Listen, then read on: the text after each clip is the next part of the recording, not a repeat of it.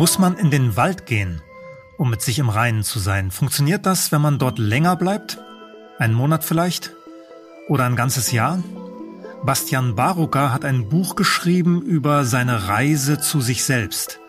Auf Spurensuche nach Natürlichkeit. Diese Reise hat ihn in die Wildnis geführt und in die nordamerikanischen Kulturen vor Kolumbus. Staunen Sie mit mir über das, was man dort alles finden kann.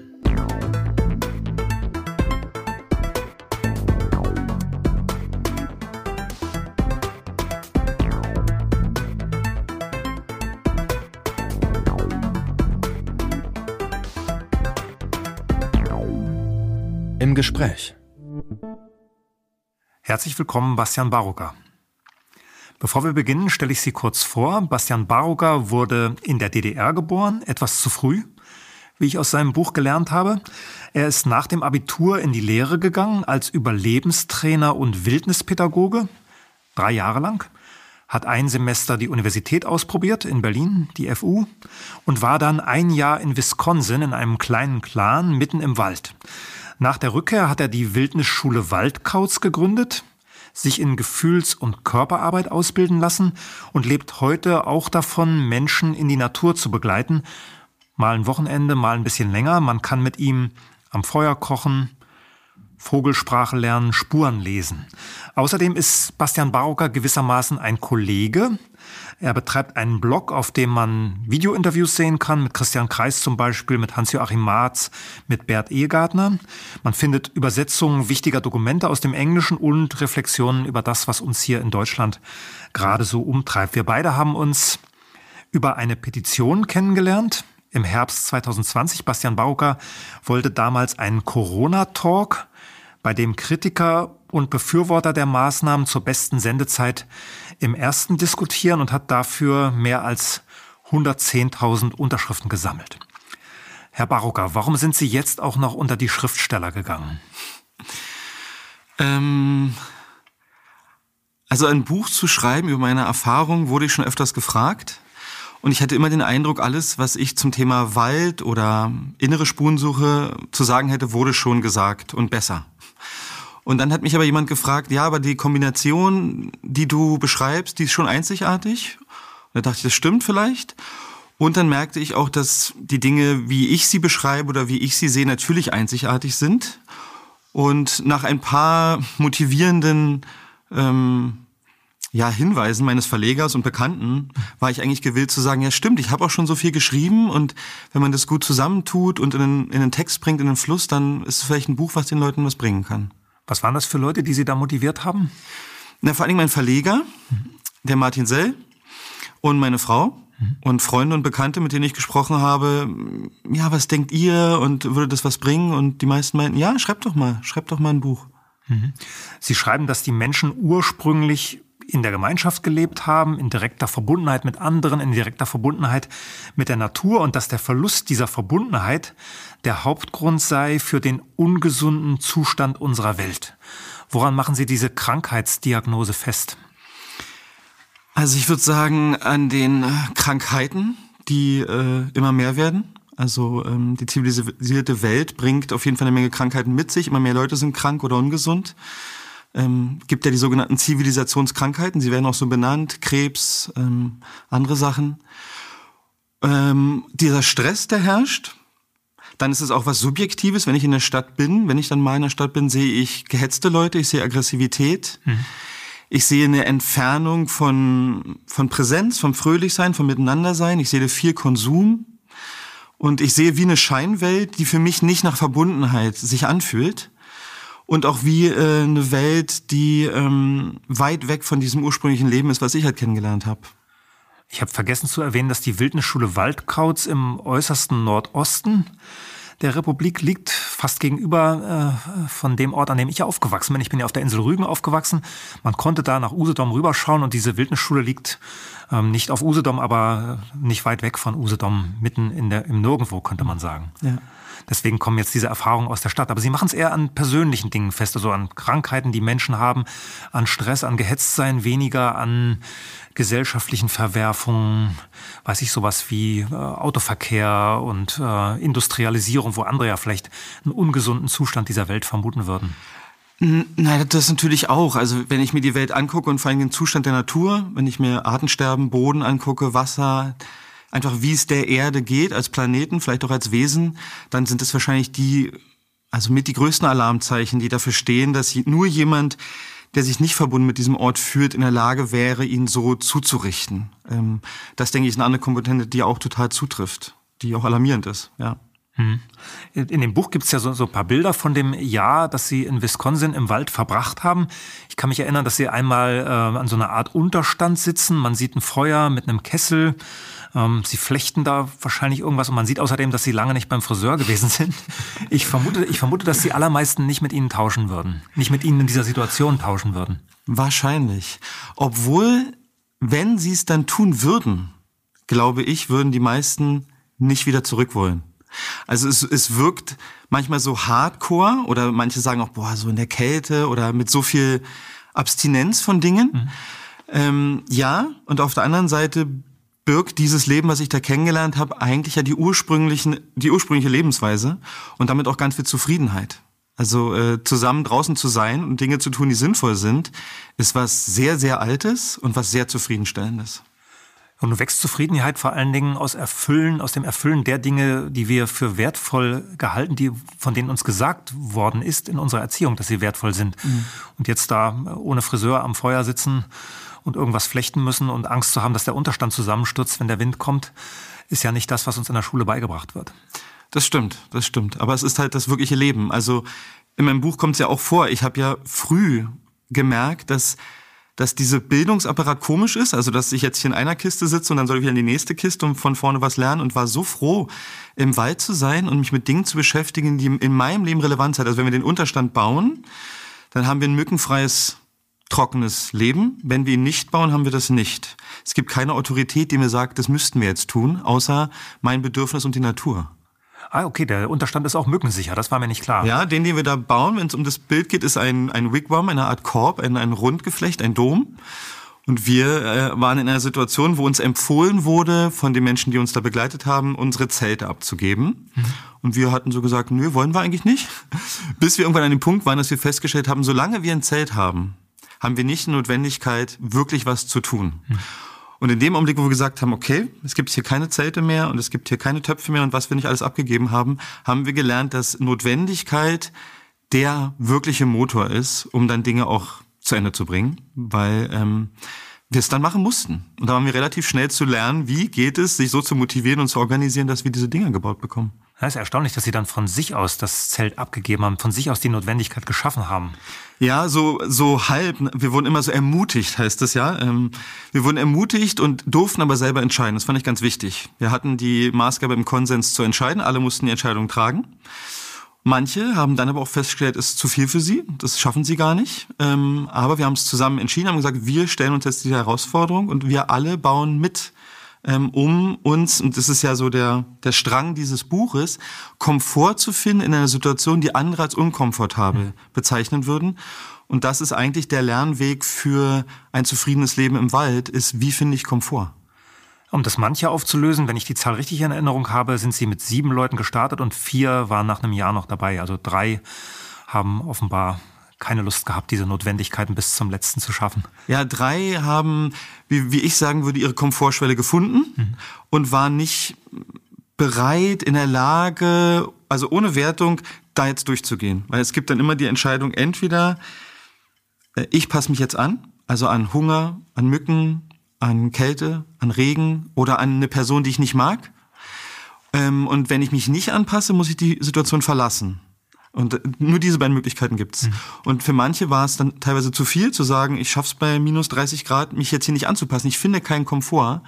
Auf lange Sicht geht's auch nicht, unkomfortabel im Wald zu leben. Und die Leute sind dann gegangen. Was vielleicht für die Gruppe dann, würde man denken, ist aber schade. Das stimmt. Man verliert Talente, man verliert Perspektiven. Man gewinnt aber sozusagen einen mageren, ein, also ein, ein bestimmtes Sein, weil alle wollen wirklich da sein. Hm. Weil nichts ist unangenehmer als jemand, der am nächsten Tag sagt, ah, vielleicht gehe ich doch nach Hause, jetzt bleibe ich doch wieder hier, vielleicht gehe ich doch nach Hause. Und wenn dann jemand wirklich geht, dann sind alle, die da sind, noch die, die wirklich daran arbeiten wollen, da Komfort zu finden. Warum ist es unangenehm? Weil man sich selber ertappt dabei fühlt, auch gerne gehen zu wollen? Das vielleicht. Also wir hatten auch so eine, so eine Dynamik, einer geht und dann fiel mir wieder ein, ja stimmt, man könnte ja gehen. Äh, ich habe irgendwann den Mindset, ich bin jetzt hier in der Tundra, es gibt kein Gehen, die Zivilisation ist nicht mehr vorhanden. Und das war für mich total gut, dass ich diesen Mindset hatte, weil ich dachte, wo soll ich denn hingehen? Alleine wäre ich in den Tod gewandert. Und äh, sind aber welche gegangen und man konnte natürlich auch gehen auf eine Art und Weise und dann haben manche festgestellt, ja stimmt, ich könnte ja auch. Und dann kommt so ein Drehtüreffekt, äh, dass mehrere Leute denken, ja, sie könnten ja gehen. Und dann, das ist wie bei einer Partnerschaft oder einer Beziehung, ähm, dann ist die Energie weg, weil plötzlich denkt man, ja, ich weiß gar nicht, ob du morgen noch da bist. Na ja, klar, es wird ja wahrscheinlich eine Untergrenze geben. Ne? Wenn man alleine ist, ist verloren. Ja. Vier war wahrscheinlich die Zahl, die man brauchte. Ne? Ja. ja. Kann das, könnte das jeder ein Jahr im Wald in Wisconsin? Könnte ich das? Fragt man sich, wahrscheinlich fragt sich das jeder Leser dieses schönen Buches, äh, könnte ich das auch aushalten? Jeder. Also, ja, ich kann natürlich nicht für alle sprechen, aber ja. Äh, ich immer, wenn mir Leute begegnen und sagen, ja, das war aber hart, dass du das durchgehalten hast, dann sage ich ihnen, ich weiß, du würdest, du könntest es auch. Wir hatten ja auch eine Frau, die war Mitte 50 und äh, Alter ist überhaupt gar kein Thema. Ähm, ich glaube, dass es jeder könnte, weil der Mensch, das ist ja die Nische des Menschen, ist seine Anpassungsfähigkeit. Also er kommt ja unreif auf diese Welt und hat die unglaubliche Kompetenz, sich an fast alles anzupassen. Ist auch nicht immer gut, sich an alles anzupassen, aber er kann sich anpassen. Und das ist äh, meiner Meinung nach eine Kompetenz, die viele haben, aber wenig von sich wissen dass sie in der Lage wären, in Situationen Komfort zu finden, von denen sie denken, das muss ganz schlimm sein. Und äh, in der Welt, in der wir jetzt leben, äh, assoziieren viele Wildnis mit Survival. Sich da durchschlagen, da durchkämpfen, das schaffe ich noch eine Woche. Und das kann man, wenn man jetzt eine Woche im Wald ist, schafft man das, sich durchzuschlagen? Mit der Machete in der Hand. Genau, alleine am besten noch. Also das sind alles typische Bilder, die ganz weit weg von der indigenen Lebensweise sind, die ich ja studiert habe. Ähm, und wenn man dieses Bild mal sein lässt, dann fällt einem auf, dass es darum geht, wie kann ich hier zufrieden sein und Komfort finden, weil das haben unsere indigenen Vorfahren auch gemacht. Und der ist da, aber er braucht die Kompetenz, die wichtigste Wildniskompetenz meiner Meinung nach, er braucht die Kompetenz, kann ich mich an das, was hier ist, anpassen, sodass ich mit dem zufrieden bin, was da ist, anstatt, wie der zivilisierte Mensch gerne tut, die Sachen zu kontrollieren und zu regeln. Mhm. Ich habe neulich eine schöne Unterscheidung gehört von Andreas Thiel, der auf Kontrafunkt eine Sendung hat. Ähm, Jojo Gaga heißt die jeden Sonntagabend. Und der hat eine Unterscheidung getroffen zwischen Tieren, die sie in ihrem Buch als unsere Verwandten beschreiben, und dem Menschen. Das Tier, sagt Andreas Thiel, hat Handlungsfreiheit. Der Mensch hätte Willensfreiheit. Das, was bedeutet, dass wir unseren Instinkten entkommen können, dass wir äh, uns äh, den Dingen entsagen können, die wir gelernt haben, dass wir, ja, Sie haben es jetzt anpassen genannt, mhm. dass wir einfach Notwendigkeiten schaffen können. Mhm. Auch wenn wir wissen, dass es uns mit dem Zelt gut geht, dass uns das Zelt garantiert vor Mücken beschützt, wir geben es weg, mhm. um das andere zu lernen. Mhm. Das fand ich eine ganz schöne Unterscheidung. Also Handlungsfreiheit beim Tier und Willensfreiheit beim Menschen. Ja auch mit Leuten zusammen zu sein, die wir eigentlich nicht mögen. Das Tier würde wahrscheinlich zubeißen. ja, ja, also ich erinnere mich, dass ich, als wir da in diesem Wald gefahren sind, da dachte ich, das sind die sieben Leute, mit denen ich zusammen sein soll. Das sind genau die, mit denen ich nicht zusammen sein will. Und das war auch Absicht von den Leuten, die das äh, begleitet okay. haben. Es ging darum, auch zu schauen, wie kommen die jetzt miteinander klar, wenn es nicht die sind, mit denen sie sich selber schon grün wären. Also man hätte nicht mit sechs Freunden kommen können. Nein. Ja. Ich meine, es war die Aufgabe, was machst du jetzt, wenn du mit sechs Leuten zusammen bist, die du nicht alle toll findest? Mhm. Was machst du damit? Äh, und natürlich ist die Kernbotschaft, äh, man kann mit jedem klarkommen, äh, wenn man sich darauf einlässt. Ihr Jahr im Wald ist ja mittlerweile knapp anderthalb Jahrzehnte her. Ist davon noch was da? Ja, also es hat mich glaube ich, auf eine Art und Weise verändert. Ich war ja danach noch mal ein halbes Jahr im Wald, ähm, die nicht mehr reparabel ist sozusagen. Also jemand meinte zu mir am Ende des Jahres, ähm, na, die sind jetzt äh, erfolgreich Gehirn gewaschen. Ähm, und Gehirnwäsche ist bei uns ein negatives Wort. Er meinte das positiv. Und es hat auf jeden Fall mich so tief verändert, dass ich die Welt völlig anders sehe, mich völlig anders sehe. Ähm, ich weiß jetzt darum, dass da draußen das Zuhause ist. Ich habe es nicht nur gelesen bei Büchern von Indigenen, sondern ich habe es erlebt. Und ähm, es hat vor allen Dingen durch meine soziale Kompetenz ganz stark verändert, mein Blick auf mich. Mhm. Ich glaube nicht, dass ich so beziehungsfähig wäre wie jetzt und dass mein Weg überhaupt weitergegangen wäre, wenn ich nicht in diesem Jahr gelernt hätte, ähm, dass es darum geht, ob ich mit anderen in Beziehung sein kann. Das ist ja eine Hauptmotivation meines Jahres gewesen, weil ja, ich wollte nach der Lehre wissen, was ist, wenn ich das alles machen will, diese Skills ohne Seminarhaus, ohne wieder zurück zu können. Aber die zweite große Motivation war, was ist, wenn ich mit Leuten zusammen bin und ich kann nicht weg? Und ähm, den Sachen, die sind da so stark aufgekommen, dass ich nicht wegkomme, äh, weggekommen bin und haben mich beziehungsfähiger gemacht.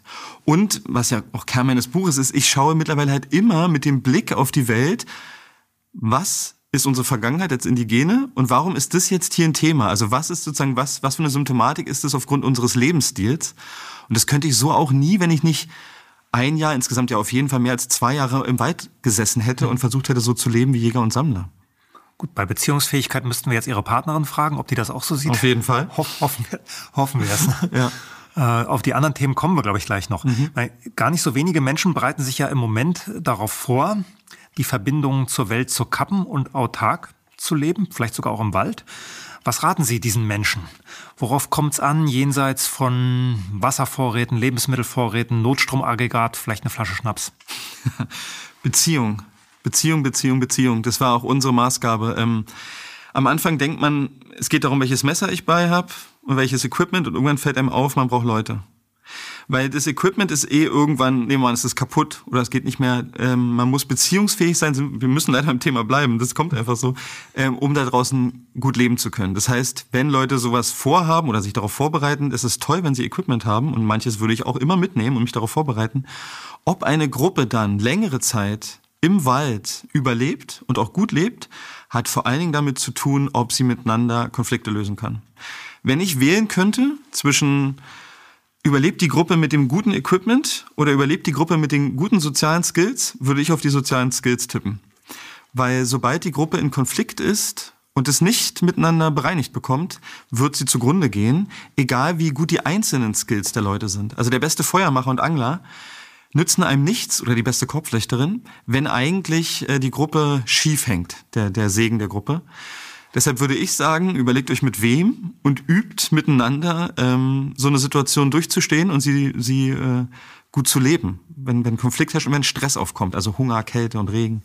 Jetzt waren mehrere Sachen, die wir wahrscheinlich noch kurz auflösen müssen. Mhm. Equipment, soziale Skills, Üben äh, Gruppenstruktur. Vielleicht können wir mit den mit Equipment. Sie haben gesagt, manche Dinge würden Sie auf jeden Fall mitnehmen wollen. Kann man, ja. drei, kann man drei Sachen sagen? Also wenn ich ein Messer mitnehmen könnte, wäre ich heilfroh, richtig froh. Eine Axt wahrscheinlich auch gerne und ein Schlafsack wäre schon richtig toll auch. Mhm. Vielleicht würde ich auch einen Tarp, da müsste ich jetzt überlegen. Tarp, Schlafsack, Tarp, Schlafsack, eins von beiden. Mhm. Würde ich auf jeden Fall mitnehmen. Wasser muss man eh irgendwann finden. Er hält nicht lange und Essen muss man auch irgendwann bald mal finden. Mhm. Das wäre das wichtigste Equipment. Ja, soziale Skills klangen jetzt schon an, Konflikte lösen können. Äh, Gibt es noch Dinge, ich habe mir gemerkt, äh, dieses Wahrsprechen, mhm. also äh, sich selbst nicht belügen und andere nicht zu belügen über seine Gefühle, ja. die Dinge auf den Tisch zu packen und nicht darauf zu hoffen, dass es irgendwann von selbst verschwindet. Ja, ähm, ja gibt es andere Sachen, die man unter soziale Skills, weil Sie gesagt haben, die Gruppe überlebt wahrscheinlich eher die soziale Skills hat. Was, ja. was sind das für Sachen? Ja, also ähm, ehrlich, respektvoll, offen und spontan miteinander kommunizieren. Ähm, also wie Sie es beschrieben haben.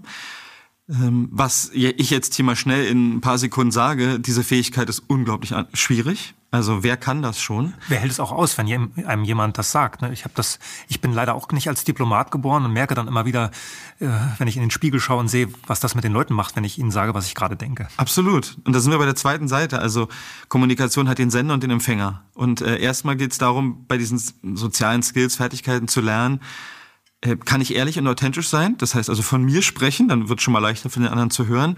Also meine Gefühle benennen. Ich sag mal ein Beispiel. Ähm, als ich im Wald saß oder auch manchmal noch sitze und es gibt ganz wenig zu essen, aber alle haben Hunger. Und wir haben uns aber darauf geeinigt, dass das Essen allen gehört und jeder vertraut einfach darauf, jeder nimmt so viel, wie er braucht. Nicht wie er will, wie er braucht. Das sind wir bei einem riesen anderen Thema, sozialen Fertigkeiten. Ich müsste unterscheiden zwischen Wunsch und Bedürfnis oder Notwendigkeit. Wenn ich jetzt selber Hunger habe und jemand geht zu dem Essen, was allen gehört, dann könnte ein Gefühl aufkommen. Ja. Und äh, das erste Gefühl, das offensichtlich könnte vielleicht Ärger sein, aber natürlich wissen wir beide vielleicht, dass da drunter ein anderes Gefühl liegt. Ich habe wahrscheinlich Angst. Mhm. Und wenn ich jemandem von meiner Angst erzählen kann, anstatt zu sagen, du äh, maßloser mh, mm, Immeresser, du isst alles weg, das ist schon Wahrheit sprechen, aber die echt, die Wahrheit, die da drunter liegt, ist höchstwahrscheinlich, wenn du darüber gehst, habe ich gerade richtig Angst. Dass, dass ich verhungere. Ja, dass ich verhungere.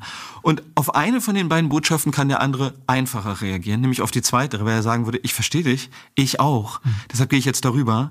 Und dann könnte daraus was entstehen wie ein Kompromiss, vielleicht aber auch nicht. Und Oft ist es so, dass es nur wichtig ist, das gesagt zu haben. Und dann sind wir bei dem anderen. Der anderen müsste im besten Fall hinhören können, ohne sich mitverantwortlich zu fühlen und sagen, hey, ich verstehe das, ich höre dich. Gut, dass du es sagst, weil das ist ein wichtiger Survival-Skill, Wildnis-Skill. Und jetzt überlege ich noch, ob ich es brauche. Und wenn ich dann merke, nee, ich brauche dieses Essen, dann auch bei dem zu bleiben, was ich brauche und den anderen mit dem sein zu lassen, wie es ihm gerade geht. Das ist ein super Beispiel, weil das kennt jeder aus Gaststätten, wo so ein Topf auf dem Tisch steht und man nicht genau weiß, ob man jetzt drei Kartoffeln nehmen darf oder fünf. Ne? Ja, ich weiß noch, dass mir jemand äh, im Nachgang das Buch geschickt hat, Hunger und Aggression. Ich habe es nicht gelesen, weil ich dachte, ich weiß, glaube ja. ich, was da drin steht. Also ich habe erster Hand erfahren, was Hunger macht und dass es ganz viel mit Angst zu tun hat. Und dass, wenn aber alle miteinander gut im Kontakt sind und dass das gesagt werden kann, ähm, dann darf das sein. Und es ist kein, ähm, es muss da nicht versteckt äh, größer werden und für die Gruppe gefährlich werden, sozusagen der Konflikt. Und wenn wir bei den sozialen Skills sind, würde ich gerne noch einen erwähnen. Und zwar die Fähigkeit, ähm, aus einer ziemlichen Ego-Perspektive in ein, wir haben es genannt, Kreisbewusstsein. Mhm. Also es gibt mein Bedürfnis, ja, das heißt nicht, es gibt ja auch so dieses, ach, ich vergesse mich ganz für die Gruppe, das ist auch nicht hilfreich. Ja, um ich, am Ende auf einen Sockel gestellt zu werden und bewundert zu werden? Ja, genau. Also ich hatte genauso jemanden in meinem Clan, der hat immer weniger genommen und hat gesagt, nee, nehmt ihr mal, ihr braucht ja mehr. Äh, und alle haben das dankend angenommen. Wir hatten alle Hunger. Was aber die Konsequenz? Die Konsequenz war, dass irgendjemand von den Anleitern ihm irgendwann mal gesagt hat, wenn du jetzt nicht mehr nimmst, dann müssten wir jetzt demnächst ins Krankenhaus fahren. Weil du, du, du kommst jetzt in eine Situation, die so nicht mehr haltbar ist. Also die Person hätte sich selber aufgegeben, ähm, bildlich, um anderen Gefallen zu tun. Aber das, der Gruppe hilft das natürlich schlussendlich gar nicht, hm. weil irgendwann wäre er ausgenockt oder nicht mehr da, schlimmsten Dann hätte man ihn rumtragen müssen. Genau, dann hätten wir uns um ihn kümmern müssen. Das ja. heißt, da steckt natürlich eine Verhaltensweise drin, um gemocht zu werden, ist auch verständlich. Aber ähm, die Kunst liegt ja darin zu wissen, was ich brauche. Und dann gibt's ja auch den anderen Teil. Ich nehme einfach ganz viel, weil ich habe Angst, nicht genügend zu bekommen. Das wäre das andere Extrem. Das würde der Gruppe auch schaden. Und es ist eine Riesenkunst, die bei mir uns monatelang gebraucht hat, eigentlich zu verstehen, was bedeutet, wenn ich im Kreis lebe, in einer Gemeinschaft. Also mich zu spüren, zu sagen, ich brauche leider so und so viel oder zum Beispiel, ich brauche mehr als du. Wir dachten am Anfang mal, fair ist, alle kriegen das Gleiche. Mhm. Und dann guckten wir uns so gegenseitig an und haben auch so mal Körperfett äh, gemessen mit der Hand und stellten fest, nee, also Basti, du kannst auch eine Woche ohne jetzt mhm. auskommen, ich aber nicht. Und dann war klar, nee, alle das Gleiche stimmt auch nicht. Also da sind ganz viele kleine Schräubchen drinne, wo es darum geht, wie lebe ich eigentlich in Gemeinschaft, bleib bei dem, was ich brauche, aber hab auch die Gemeinschaft im Blick. Keins wird der alleinige Fokus.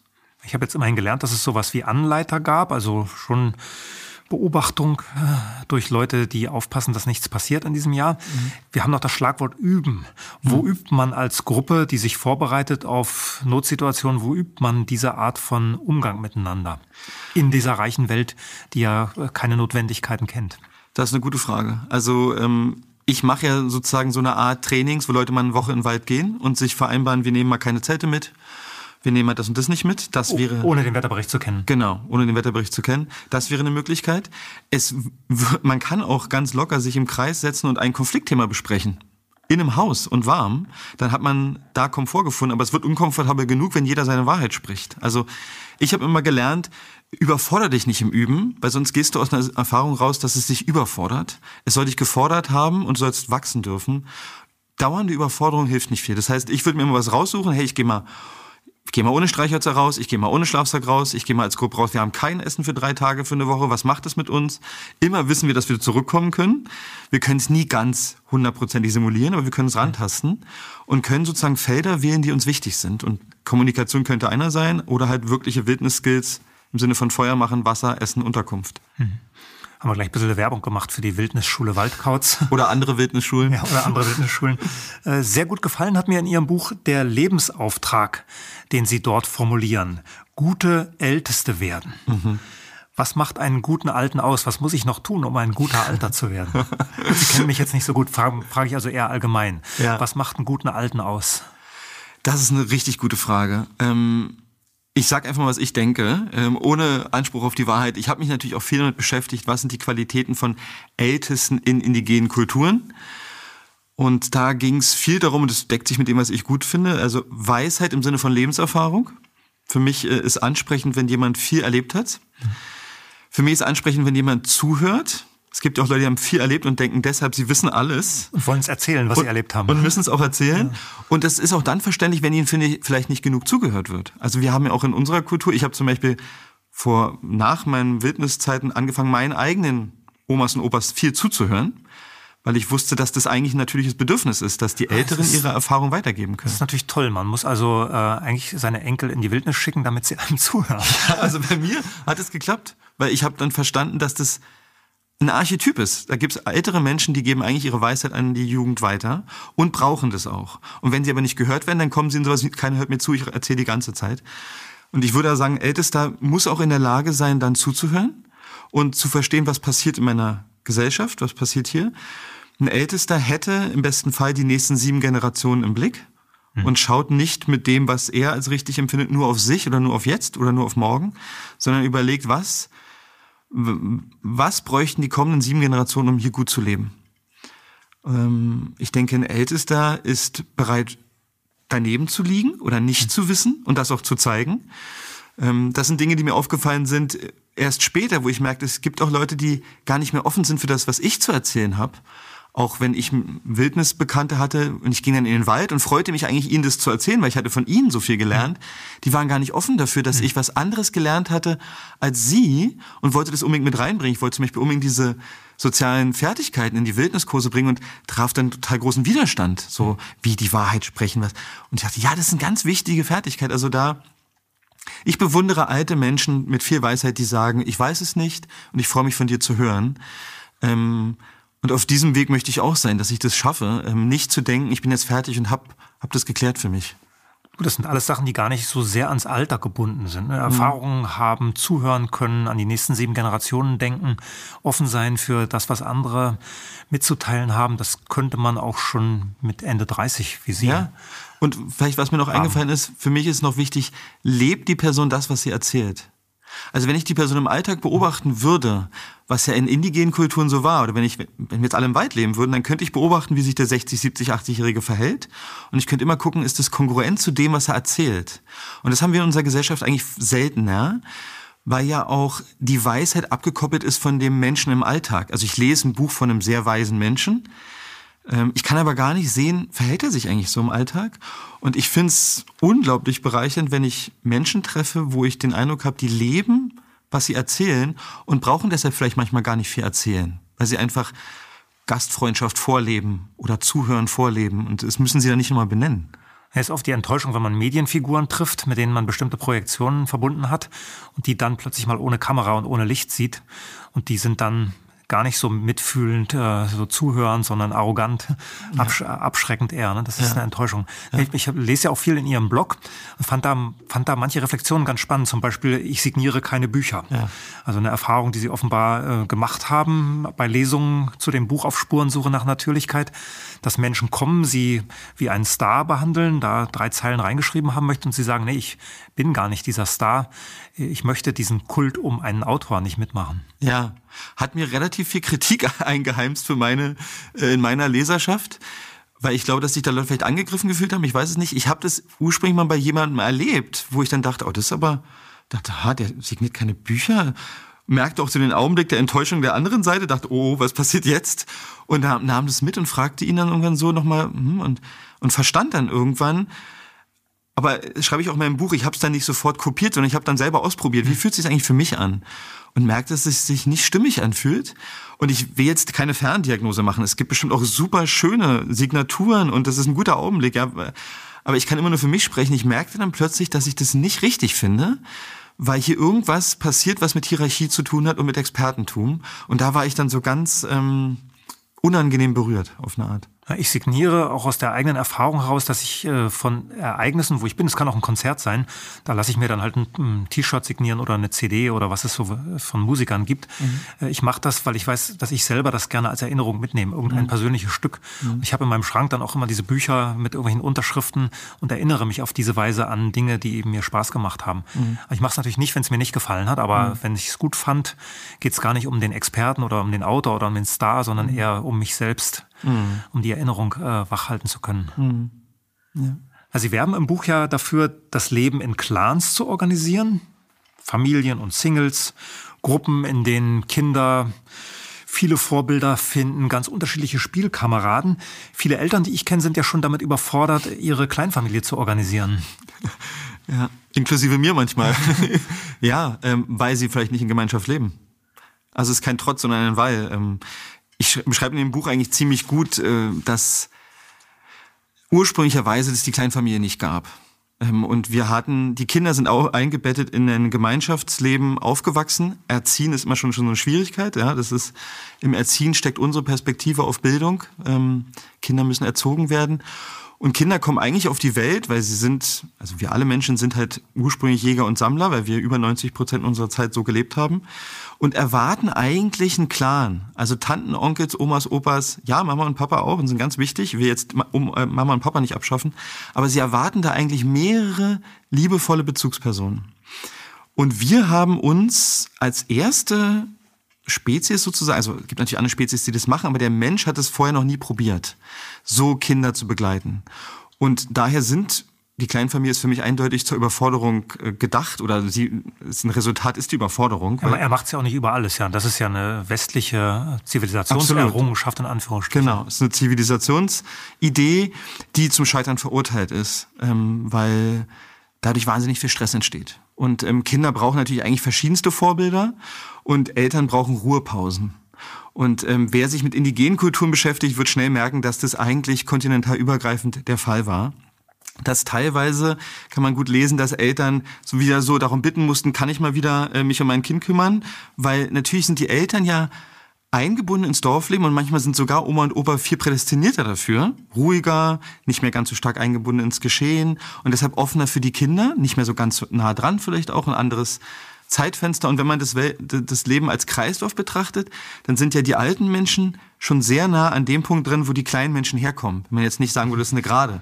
Und deshalb denke ich manchmal, dass die sich irgendwie ähnlich sind. Dass die, sozusagen der Ursprungsort, von dem beide kommen, wo immer das ist, an dem sind beide nah dran. Und deswegen denke ich manchmal, dass die eine Qualität teilen. Und mir hat mal ein, äh, ein Maler Spotted Eagle, ein Indigener, der mich in Berlin besucht hatte, hat mir ziemlich deutlich gemacht, was offensichtlich ist. Er hat gesagt, ihr, ihr tut die Alten in eine Kiste und lasst sie da vereinsamen. Ja. Altersheim, oder? Ja, ja. Altersheim. Ähm, und ihr tut die jungen Kinder, alle im selben Alter teilweise, in die andere Kiste. Ah, deshalb haben Sie vorhin äh, Kiste gesagt, als, ja. Sie, als Sie von Ihrer Schulzeit gesprochen haben. Ich meine damit äh, die Struktur de, des Quadrats, überall Kisten, was es ja in der Natur fast nicht gibt, ja. Ähm, die tut ihr beide in irgendwelche Kartons rein, getrennt voneinander und wundert euch. Und, und da sind wir bei so, bei so einem anschaulichen Beispiel von was ist normal und was wäre natürlich oder ursprünglich. Es wäre normal, es wäre ursprünglich, dass diese beiden Gruppen miteinander ähm, interagieren. Und es gibt ja auch ähm, Kindergärten, die in Altenpflegeheime oder Altenheime gehen. Mhm. Und, und äh, es ist deutlich zu sehen, was da passiert. Und ähm, Kinder bräuchten sozusagen diesen gehaltenen Rahmen von mehreren Leuten, weil sie auch von verschiedensten Leuten, also sind wir auch bei der Kinderkultur und verschiedenen Kindern und Jugendlichen, Dinge ganz anders aufnehmen und lernen als von ihren Eltern. Also was ist nerviger, als dauernd mit den Eltern Konflikte lösen zu müssen, als wäre dein Kind vier, fünf Jahre älter, ich gucke zu diesem Kind auf, will auch so sein wie das Kind und das sagt mir, äh, lass uns mal kurz leise sein, wenn der und der spricht oder so.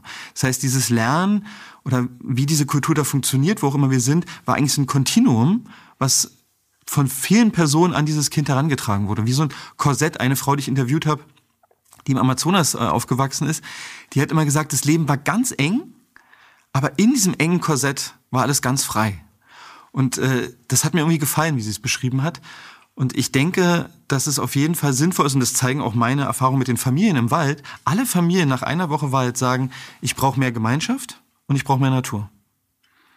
Wie mache ich das, mir so einen Clan aufzubauen, wenn ich in Rostock wohne oder in Berlin-Friedrichshain oder in einer Kleinstadt. Ja. das immer das Bestmögliche, was geht. Also ich glaube, äh, was total frustrierend ist, wenn ich will, dass ich im Wald lebe mit 20 Leuten und wir sind alle freundlich und happy miteinander und das passiert nicht. Das kann ich nämlich 20, 30 Jahre enttäuscht warten darauf. Hm. Also für mich gilt immer, was ist die Qualität, die ich suche? Wie kann ich die hier und jetzt erschaffen? Das könnte bedeuten, ich lade halt meine Nachbarschaft ein zum Essen. Oder ich, ich biete halt an, ich mache zum Beispiel manchmal sowas, dass ich bei mir im Dorf, ich lebe halt sehr dörflich, wo die Kinder eh schon alle miteinander spielen, aber wo ich sage, ich gehe mit dem und denen in den Wald, ich lade alle ein mitzukommen. Und dann kommen die auch. Das heißt also, wenn ich eine Qualität suche, dann muss ich schauen, was kann ich dafür tun, dass die ins Leben kommt. Das könnte halt in Rostock was anderes sein, dass ich, hm. keine Ahnung, auf dem Hinterhof grille, ich weiß es nicht. Und es ist auch für jeden persönlich und es wäre auch schlecht, Ratschläge zu geben, weil die Leute müssten dann selber überlegen, was würde mir eigentlich gut tun wie sieht es bei mir aus? Weil der eine will tanzen, der andere will singen, der andere will malen. Was macht mir selber Spaß? Und das ist auch so ein Punkt, der mir ganz wichtig ist bei diesem Kinderthema. Ähm, ich bin mittlerweile der Meinung, dass Kinder, dass es Kindern am besten geht, wenn sie bei ihren Eltern oder Onkels und Tanten sind, während die etwas tun, was sie gerne tun. Mhm. Weil dann ist der Fokus von ihnen weg. Und es gibt ja ganz viel dieses, ja, was, was wollen wir denn jetzt und was willst du denn jetzt? Und mittlerweile, da ich auch Papa bin, nervt mich das selber, ähm, wenn mein Sohn dann die ganze Zeit gefragt wird, was wir denn wollen. Weil in der Frage, was wir denn wollen, steckt schon, dass, ich, dass er es gar nicht wissen kann. Weil er kann maximal wissen, was er will. Und er möchte am liebsten von dem Erwachsenen wissen, was er denn will. Und am besten vorgelebt. Ähm, und ich denke, was ich erlebe, ist, wenn die Erwachsenen was tun, worauf sie richtig Lust haben. Wir gehen alle in den Wald und sammeln Feuerholz. Zum Beispiel habe ich letztens gemacht dann sind die Kinder einfach dabei und finden ihren Spaß. Ob die dann auch Feuerholz sammeln, ist irrelevant. Die machen das ein bisschen mit und knacken hier und da, aber sie sind in einem Feld, wo Leute machen, was sie zufriedenstellt. Und was lernen sie jetzt da? Sie lernen, dass die Leute Verantwortung für ihr Leben übernehmen und das machen, was ihnen gut tut. Und da sind wir so beim Erziehen, ne? Also das Gras wächst nicht schneller, wenn man dran zieht. Oder du brauchst dem Kind gar nichts beibringen, es kopiert dich eh. Das heißt also, wenn ich, wenn ich dieses Dorf, diesen Clan erschaffen will, dann brauche ich am besten Erwachsene, die das tun, was sie vom Herzen gerne tun. Weil das strahlt aus, dass die Kinder merken, oh wow, das macht ihm richtig Spaß.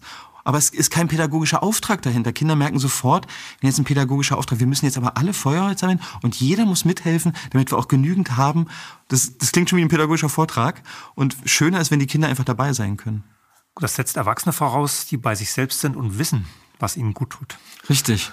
Und das ist vielleicht Mangelware oder das ist ein Weg, aber es ist halt auch, glaube ich, die, das ist die Frage, die Kinder stellen, wenn sie auf diese Welt kommen zu uns. Also ich, ich bin nun auch Vater und äh, ich muss mir die gleiche Frage stellen. Ne? Und ich erlebe ganz oft, dass wenn Eltern, also wenn Menschen dann Kinder bekommen und Eltern werden, stellen sich plötzlich ganz andere Fragen.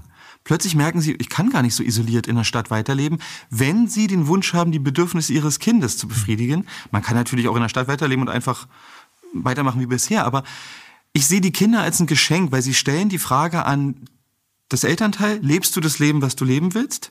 Manche Eltern hören diese Frage nicht oder wollen sie auch nicht hören, aber manche lassen sich auch ein. Ich kenne viele, die sich darauf einlassen. Und dann kommt eigentlich durch die Kinder, es wäre natürlich schön, wenn es schon vorher der Fall wäre, aber manchmal ist es nicht so, dann kommt durch die Kinder ein Sinneswandel. Dann kommt die große Frage, ja, wie lebe ich eigentlich? Was esse ich eigentlich? Was mache ich eigentlich? Und ähm, dann beginnt eine Reise, die für jeden dann sehr persönlich ist. Ja, das spiegelt eigentlich meine Erfahrung, die ich mit meinen Kindern und jetzt wieder mit den Enkeln äh, gemacht habe. Diese Idee, äh, dass man, dass man die Sachen machen soll, die einem Spaß machen und dass dann Kinder einfach begeistert sind. Ja und dass man durch Kinder den Blick auf die Welt verändert. Ich hatte jetzt so eine Phase ohne Kinder, die Phase, in der die Kinder ausgezogen waren und die Enkel noch nicht da waren. Das war eine ziemlich arbeitsvolle Phase und eigentlich damit nicht so erfüllend. Ja, und äh, also bei mir ganz persönlich ist auch so, ich kann gewisse Tätigkeiten, die ich dann mache, wie am Computer was schreiben, die will ich nicht mit meinem Sohn zum Beispiel machen. Und dann ist bei mir so die Frage, was mache ich denn jetzt sonst? Und dann beginnen andere Aktivitäten, die ich auch vergessen habe, dass sie mir die Freude bereiten, aber mich viel mehr auch in den Augenblick kommen hm. lassen. Also für mich sind sie, wir kommen ja auch noch wahrscheinlich darauf, das ist ja ein tiefes Thema, aber sie sind wie eine Erinnerung auch an eine Art von Sein, wo es darum geht, ist das, was ich jetzt tue, für mich freudvoll und schön? Das ist der Modus von kleinen Kindern. Und da sind sie unglaubliche Lehrer, wo ich also, wo ich selber auch dankbar für bin, aber es ist auch eine Herausforderung, diese Lehrer oder diese Lehrer so anzunehmen. Ja, das war die Parallele mit den, mit den Verwandten, mit den Tieren, die im Hier und Jetzt sind mhm. und sich nicht die Frage stellen, was die Nachwelt über sie erzählen wird. Ja, ja. Ja, es gibt diesen schönen Satz, ein Kind spielt aus dem gleichen Grund, wie ein Fluss fließt und weiteres. Ähm, es ist inhärent, mhm. dieses Spiel, dieses Wunderbare. Wie würden Sie die Schule organisieren, wenn Sie morgen Bildungsminister wären? Hm. Ja, ich, ich bräuchte einen runden Tisch mit ganz vielen Leuten. Gut, das sind wir hier schon mal falsch. ich, ich müsste einen, also ich würde mir nicht anmaßen zu wissen, wie es richtig geht. Aber ich habe Schulen mitgegründet, ich habe in Schulen gearbeitet, ich war in der Schule. Mhm. Ähm, ich habe sicherlich meine Erfahrung gemacht. Ich glaube, fast alles, was wir aktuell haben, müsste man wegtun. Ich würde natürlich mit meiner Perspektive mich am indigenen Lernen orientieren. Ich mhm. würde mich fragen, wie haben wir ursprünglicherweise gelernt? Und da gibt's also natürlich auch Forschungen dazu, ja, ähm, die klar belegen, dass sozusagen Homo sapiens Kinder wahnsinnig lange und wahnsinnig viel spielen. Dass sie eingebunden sind in eine Gemeinschaft von Leuten, haben wir jetzt schon drüber gesprochen, die, die die Dinge tun, die sie eh tun würden. Hm. Das heißt, wir bräuchten Schulen, vielleicht müsste man das Wort streichen, weil es so belegt ist, ja, ich weiß es nicht, aber wir bräuchten ähm, Erfahrungsräume, wo die Kinder miterleben, wie andere Erwachsene oder ältere Kinder das tun, was sie richtig toll finden. Mhm. Das heißt, wir müssen von diesem Schule als Kasten, müssten wir wegkommen. Wir bräuchten viel Spielen und viele kreative Fertigkeiten. Da ist ja auch der Manfred Spitzer, glaube ich, äh, sehr ein Fan davon. Äh, sozusagen Mathe und das ganze Denken ist schon alles wichtig, aber Sport, Tanz, Kreativität sind wichtige, wichtige Elemente. Das heißt, nicht alles nur, was unseren Neokortex trainiert, sondern Dinge, die uns ganzheitlich mhm. bilden, müssten auf jeden Fall stark ähm, befürwortet werden oder ermöglicht werden. Äh, die Peer Group ist schon viel besprochen worden von vielen Leuten, ist eine Katastrophe. Sobald ich nur mit Leuten zusammen bin, die mein Alter sind, muss ich mich irgendwie herausheben aus der Gruppe und dann entsteht Konkurrenzkampf. Also es ist eine Katastrophe, dass wir Kinder gleichen Alters so in einen Raum tun. Ich habe zum Beispiel in meinen Kindercamps folgende Entscheidung getroffen. Ich, ich habe von 8 bis 14, Kinder von 8 bis 14 und ich nehme immer nur die Hälfte an Kindern, die neu sind. Mhm. Und die anderen waren schon längst da oder schon fünf oder sechs Jahre da. Das sind Kinder, die sind. Also es kommen Leute wieder. Sie, genau. sie verschrecken die nicht. Genau, sie kommen wieder. sie kommen sogar gerne wieder. Und was passiert dann da, wenn da keine Peer Group entsteht, sondern da sind dann verschiedene Alters, dass die alle gar nicht in Konkurrenz treten müssen miteinander. Die 15-Jährige spielt gerne mit einem 8- oder 9-Jährigen und zeigt ihm, wie das Camp hier läuft. Und der 9-Jährige guckt, ah, okay, so läuft es hier. Mhm. Und diese, diese Peer Group ist ein Riesenproblem. Also wir brauchen erfahrungsbasiertes Lernen, wir brauchen altersgemischt, wir brauchen ans Leben angedockt, wir brauchen aus eigenem Interesse, ja, und auch dieses ganze Fächerwahnsinn, ja, jetzt nach 45 Minuten ist dein Interesse vorbei. Das muss alles aufhören. Ähm, und natürlich in Deutschland speziell meiner Meinung nach muss aufhören, dass äh, ich verpflichtet bin, dass mein Kind an diesem Ort sitzt mit seiner Person, wenn dieser Ort meinem Kind vor allem nicht gut tut. Und meiner Meinung nach ist die Schule, so wie sie so gerade organisiert ist, eine Katastrophe für die kindliche Entwicklung. Hat sogar Herr Precht gesagt, mit dem ich nicht immer konform gehe, hat gesagt. Das ist die absolute Autorität. Ja, er hat gesagt, wenn man heutzutage Schule neu denken würde, mit Experten, also Kinderpsychologen, Entwicklungspsychologen, würde niemand mehr auf den Gedanken von Schule kommen. Und da gehe ich mit ihm konform. Mit den Erkenntnissen, die wir heute haben, und die Schule hat ja eine andere Historie, Militär und Kirche, würde man nie mehr auf die Idee kommen, wenn man Potenzialentfaltung, um mit Gerhard Hüthers Worten zu sprechen, ermöglichen will, würde man nie mehr auf die Idee Schule kommen. Aber so wie der zivilisierte Mensch manchmal tut, machen wir trotzdem Dinge weiter, die eigentlich wahnsinnig sind. Das ist ja auch, also die immer die gleichen schlechten Ergebnisse definieren oder hervorbringen. Das ist ja die Einsteins Definition von Wahnsinn. Genau, und das wäre mein Vorgehen und ich würde persönlicher, ich würde natürlich ganz viel draußen machen. Also ich würde mit Kindern einfach draußen sein, so viel sie wollen, nicht zu viel, aber so viel sie auch wollen und würde sie nah an diesen Planeten bringen. Es gibt ja nun jede Menge Bildungsexperimente, Experimentalschulen, auch Waldkindergärten. Gibt es irgendwas, wo Sie sagen, ja, das kommt meinem Ideal zumindest ein bisschen näher als die herkömmliche Schule? Also ich habe einen Waldkindergarten gegründet und habe in einem gearbeitet. Und ich denke, dass junge Kinder, dass es also ein wahnsinnig schöner Ort zum Lernen und Leben ist ähm, für junge Kinder von drei bis sechs. Ähm, das habe ich mit eigenen Augen gesehen und habe darüber gestaunt und würde das total befürworten, dass es viel mehr Waldkindergarten und Naturkindergärten gibt. Ich bin kein Fan davon zu glauben, dass es einen Typ gibt, der für alle passt. Da bin ich ganz, äh, das mag ich nicht, das wirkt auf mich zu total. Schultypen, ich habe jetzt, ich habe eine Schule gegründet gehabt in Berlin, mitgegründet, nicht ich alleine. Ich habe geholfen, sie zu gründen. Da durften die Kinder so viel sie wollen äh, in den Wald. Die kamen dann aus dem Waldkindergarten und dann in die Schule. Und da waren mm, Kinder dabei, da war ich sehr beeindruckt. Die waren dann drei Jahre im Wald, fast jeden Tag sechs Stunden. Und dann waren die jahrelang auch nachmittags immer noch im selben Wald drei Stunden, jahrelang. Und ähm, was die gesehen haben, also wie wachsam die waren, wie gut die sich bewegen konnten. Ich kann immer Kinder unterscheiden. Also, wenn ein Kind auf mich zugerannt kommt und es ist auf meinen Schultern, ohne dass ich was getan habe, wusste ich, es kommt aus dem Waldkindergarten. weil, weil die können so gut klettern. Und dann bin ich manchmal in Berlin unterwegs und sehe Kinder und denke mir so, wow, die können noch nicht mal ordentlich laufen. Ja, die haben auch keine Angst vor diesem Mann und bei ihm auf die Schulter zu gehen, ja, was ja für viele schon mal erstmal eine Grenze wäre, überhaupt da, diesen Menschen anzufassen. Das stimmt auch. Und, und kannten mich natürlich dann manchmal auch. Also zurück zu dieser Schule, da habe ich einfach gesehen, wie unglaublich wachsam diese Jungs und Mädchen waren und war tief beeindruckt. War beeindruckt von ihrer Lebendigkeit. Manche von denen habe ich jetzt zehn Jahre später getroffen. Einer ist Jugend-Naturfotograf des Jahres geworden, sitzt stundenlang im Wald und wartet auf dieses eine Tier. Total beeindruckend für mich. Ähm, und was ich ganz beeindruckend fand, ist, sobald in diesem Wald eine Motorsäge anging, sind die dahin gerannt und wollten dann erstmal klarstellen, was den, macht, den Baum retten. Ja, was macht die hier eigentlich? Die ja. haben wirklich diese, diese Waldarbeiter konfrontiert, so nach dem Motto, äh, haben sie erstmal angeschlichen und dann so, ja, das ist unser Wald hier übrigens. Mhm. Also da hat sich für mich gezeigt, wenn, wenn Kinder und Jugendliche so zu so einem Platz so eine Verbindung aufbauen dürfen, dann sind wir weg von die Natur und wir müssen die Natur irgendwo schützen, sondern das ist übrigens unser Wald, mhm. was total indigenes Konzept ist. Mein Platz, mein Ort, mein Wald. Nicht im Sinne von besitzergreifend, aber von Verbundenheit. Äh, das heißt, dass für mich ein, integra ein integrer Teil müsste Naturerfahrung sein. Und eine Schule, die sich aufmacht, wo Leute reinkommen können und was zeigen können, was sie gerne tun. Und dann können einfach welche mitgehen.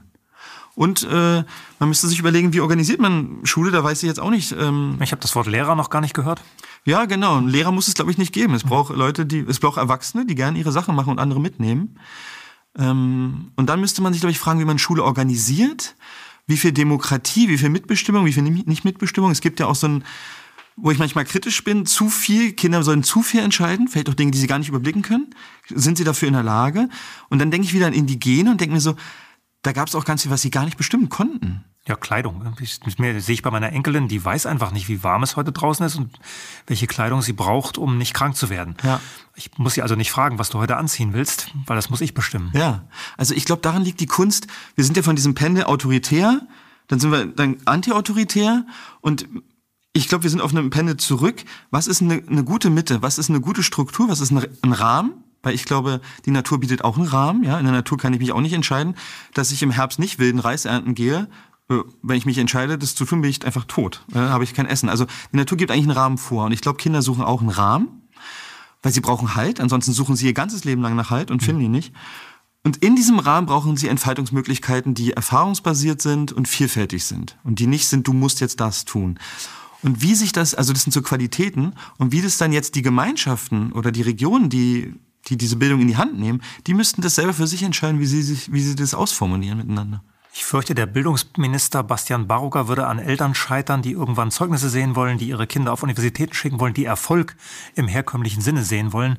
Und in ihrer Schule, die dann nicht mehr Schule heißt, würde man ja wahrscheinlich diese Art von Erfolg nicht haben können. Ist mir auch schon so passiert. Mir sind Eltern äh, wutentbrannt gesagt, die müssen da mehr lernen im Wald, die müssen jetzt Englisch sprechen. Und da passiert dann natürlich Wahnsinn, dass, dass äh, ja, die Eltern bekommen Angst. Man kann es ganz eigentlich, ist ganz einfach. Sie haben halt Angst, dass ihre Kinder nicht gut genug werden und dann keinen guten Platz in dieser Gesellschaft finden. Und man müsste, man müsste, das ist auch meine Erfahrung mit, mit ich habe ja auch mit ADHS-Kindern gearbeitet, man muss Eltern mitnehmen, weil das Ganze ist ein System. Sobald man nur mit den Kindern arbeitet, arbeitet man für mich nicht ganz äh, allumfassend. Man müsste die Eltern mitnehmen, müsste ihnen vorher sagen, pass auf, was wir jetzt hier machen, wird Ängste hervorrufen, weil du hast es ganz anders gelernt. Du warst in der Schule. Und ich will von dir, dass sobald in dir Ängste aufkommen, dass du das wahrhaftig oder ehrlich auf den Tisch legst und dass wir dann darüber reden, wie wir damit umgehen. Weil dann ist es eigentlich ein Lernprozess für beide und die, Lehrer, äh, die, die Eltern müssten mitgehen wollen. Wir haben ja schon ein paar Mal Kurse angetippt, die Sie an der Wildnisschule Waldkauz anbieten. Was passiert, wenn Sie zum Beispiel mit, mit Lehrern ein Wochenende in den Wald gehen? Wie habe ich mir das vorzustellen? Also Lehrer war ich sogar letztens. Ähm, ja, der erste Schritt ist meistens überhaupt die Sinne aufmachen.